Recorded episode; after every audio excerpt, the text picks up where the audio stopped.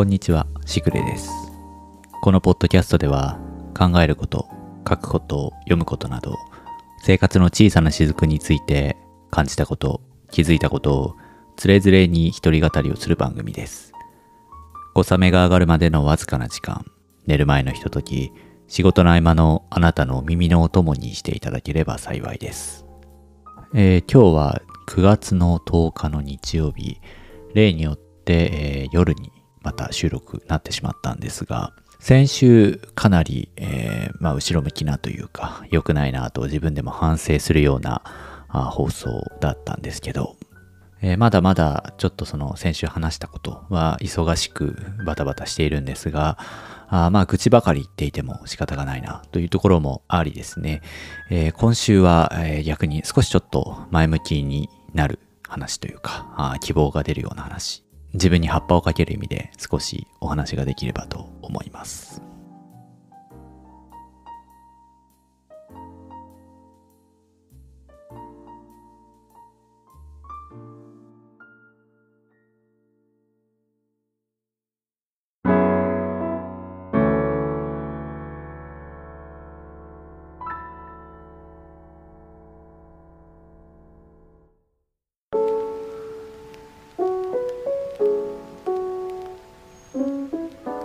え昨日ですね、え数年ぶりに大学の恩師に会う機会があって、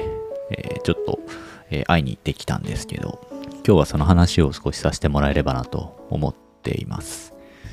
えー本当に、えーっと、会うのも5年ぶり、6年ぶりぐらいなんですかね。まあ、えー大学を卒業して、えーもう丸10年ぐらい経つのかな。えー経つと思うんですけど、その卒業後に、まあ、何度かあ会いに行ったというか、挨拶に行ったこととかあったりして、えーで、それで最後に、えーとお会いしたのが5年前とかなったんですね。その後に、えっと、まあ私も自分がこう仕事を変えたりっていうのでバタバタしてたり、で、仕事が変わったと思ったら、直後にコロナ禍になってしまってという感じで、まあなかなかこう対面で直接伺うという機会が、まあなかなか持てずにいたんですけれども、えーここ数年は年賀状のやり取りだけではあったんですが、一応関係としてはつながっていてですね、えーまあどこかで会いに行かないとなとは思っていたんですけど、えーようやく少しこう世相的に落ち着いてきたということと、今年の年始にもらった年賀状で、まああと2年ぐらいで、えー定年退職に、えーまあ、その方がなるということで、えーまあ暇があれば大学に来てみてくださいというようなことも連絡をいただいていたので、で、それも私も今年こそはどこかで行かないとなと思っていながら、あまあ自分の仕事とかにかこつけて、まあなかなかそういう連絡も取れないでいたんですが、えーやっとこその重い腰を上げてですね、えー昨日会いに行ってきたというような感じですね。で、えーまあ本当にそうですね、卒業ぶりぐらいなのかなっていうぐらいだったんですが、えっ、と、教授の研究室に入って、2時間ぐらいですかね、雑談をしてみました。まあ、今の大学の状況であったり、まあ、私のこの仕事を変えた話であったり、まあ、いろいろとこう、まあ、話し出せばいろいろネタはあるもので、えー楽しくこう2時間過ごしたんですけど、私のその恩師というのがゼミの担当だった教授なんですが、まあ本当に、え昔ながらというか、あのまあ学者前としたようなタイプの人で、えーまあある意味では何と言うんですかね、自分のその興味関心のあることに関しては、えー好奇心の塊というか、そういう人なんですが、からっきしそれ以外のことに関しては、まあなんというか、忘れっぽいというのか、なんというのか、まあすごくわかりやすい人ではあるんですね。あの人はすごくいい人なんですけど、あの、社会性も大学の先生にしては珍しくというと失礼かもしれませんが、えー社会性もありますし、で、ただ、まあ、いかにも研究者というところはですね、やっぱりその、研究室に入って、私も、ああ、そういえばそうだったなと思ったんですけど、その、まあ、本ですよね。本や論文やら雑誌やらというのが、もう渦高く積まれていて、文字通り書類の山になっているっていう感じなんですけど、まあ相変わらずその話を聞いたら、あの、私が卒業した当時からまたさらにもちろんですけど、本やら論文やらというのは増えてきて、えー、いよいよ収まらなくなってきてどうしようかというような話をしていましたね。ただ、まあ2年後に、えー、退官をする、定年退職するという後に、まあ、いろいろと、まあ、どうしようかという話もあるみたいですが、あ少なくとも今のその教授室というところですかね、研究室というところにはいられなくなるみたいなので、私費で買った自分のものですよね、本であったり論文だったり、こういったものをどうすればいいかな、みたいな話があって、まあ、なかなかこう処分するのもね、大変だということみたいですね。私もちょっとその辺のことは詳しくなかったんですけど、まあ、この量だしなぁとちょっと思いながら、なんか、なんとかしないとなぁという感じで笑ってはいましたけど、なかなかその、うん、これは手をつけると大変だなみたいな感じだったですけどね。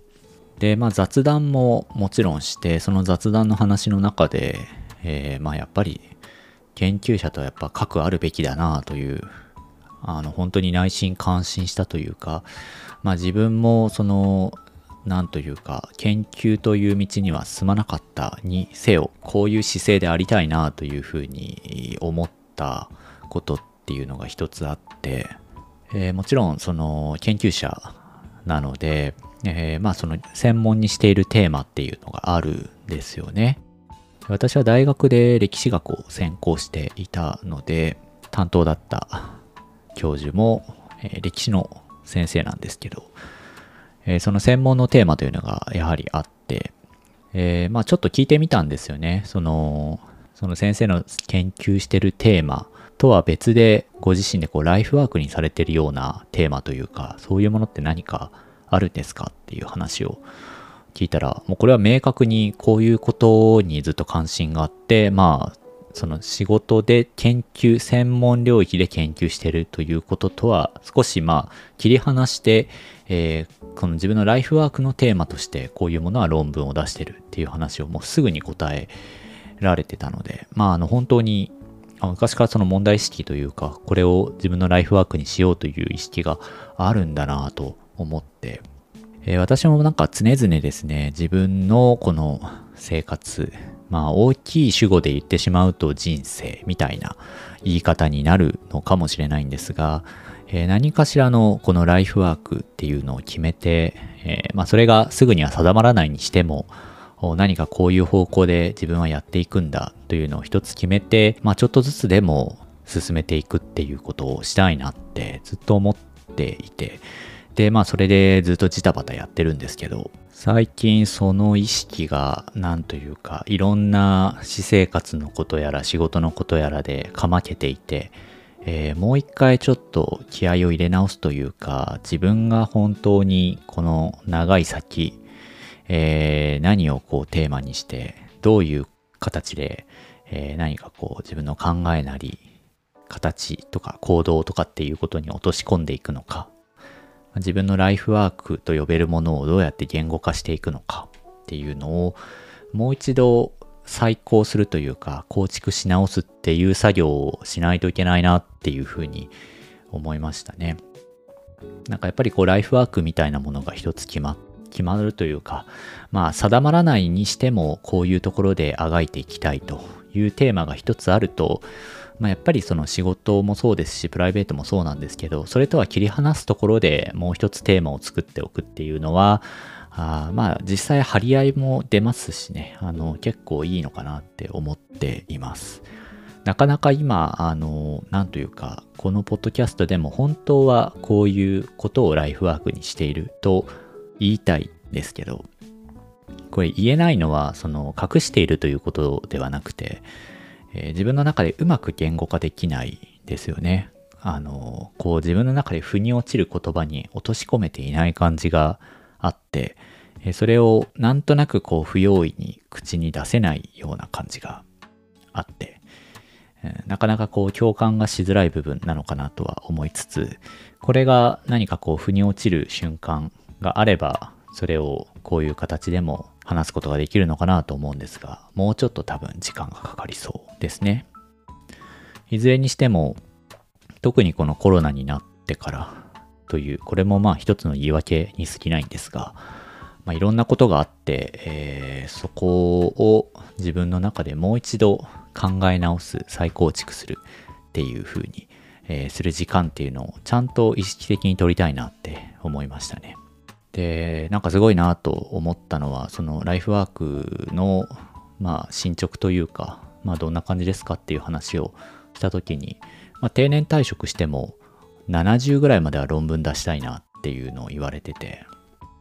さらっと本当に言われたんですけどね、なかなかすごいことだと思います。あの、まあ、未だにもちろん研究者なので論文を出し続けているわけですけど、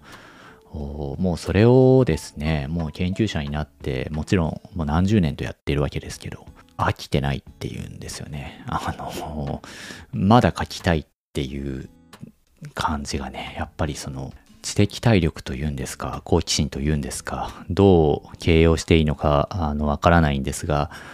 これが本当に、なんというか、研究者の研究者たる資質だなというふうに思いましたね。うん、あの、単純にこの興味関心とか好奇心という言葉だと少し、うん、形容しきれない、なんというか、うん、探求するものの資質ですかね。あえて言うとするなら。うん、自分が同じような、なんというか、まあ、例えば好きでついた仕事だったとして、それが、まあ、70とか、もうその仕事の役を降りた、もう、なおでもやりたいと言い切れるかっていうと、うん、自信はないなって思いますよね。でもちろん自分の好きなことだから続けられるんだろうっていう意見もあるのかもしれないですけど、ただまあ好きなことをね、30年とか40年とか続けてたら、まあ普通はさすがに飽きるだろうっていう気分になると思うんですよね。まあだからそれをまあ自分の中で興味関心のテーマが変わったりすることっっていうのはあるのかもしれないですけど、何でもこう一つのことを続けること、で、それを興味を持ち続けることっていうのは自分もこうありたいものだなと思いましたね。うん、それが例えばまあもちろん研究という形でなかったとしても自分の中で何か一つテーマを決めて、えー、少ないながらでもちょこちょこそういうことをやっていく行動していく活動していくっていうのはこれはそうですね本当にもう一度自分の中で、まあ、繰り返しになってしまいますけど構築しなきゃって思ってるところですっていうのをうん今年もあと3ヶ月4ヶ月ぐらいで終わっちゃいますけど、なんとか年内に少しでももう一回こう立て直すぐらいの気持ちになれるように、ちょっとどこかで時間作らなきゃなって思っています。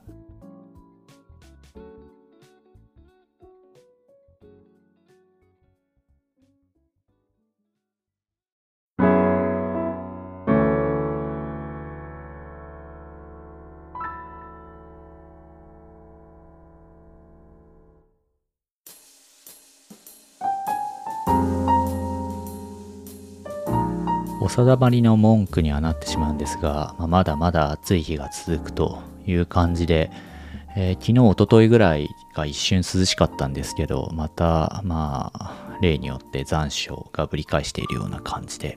夏も早く終わってくれないかなと、結局夏があまり好きになれずに今年も終わってしまいそうな状況ではあるんですが、秋が来るのが待ち遠しいというような状況ではありますね。まあ、夏が名残惜しいという人ももちろんこれを聞いてる方いらっしゃるとは思うので、なかなか難しいところではあるんですが、またこれから年末に向かって、えー、どんどんどんどん仕事の方も忙しくなってくるし、いろんなイベントも続くしで、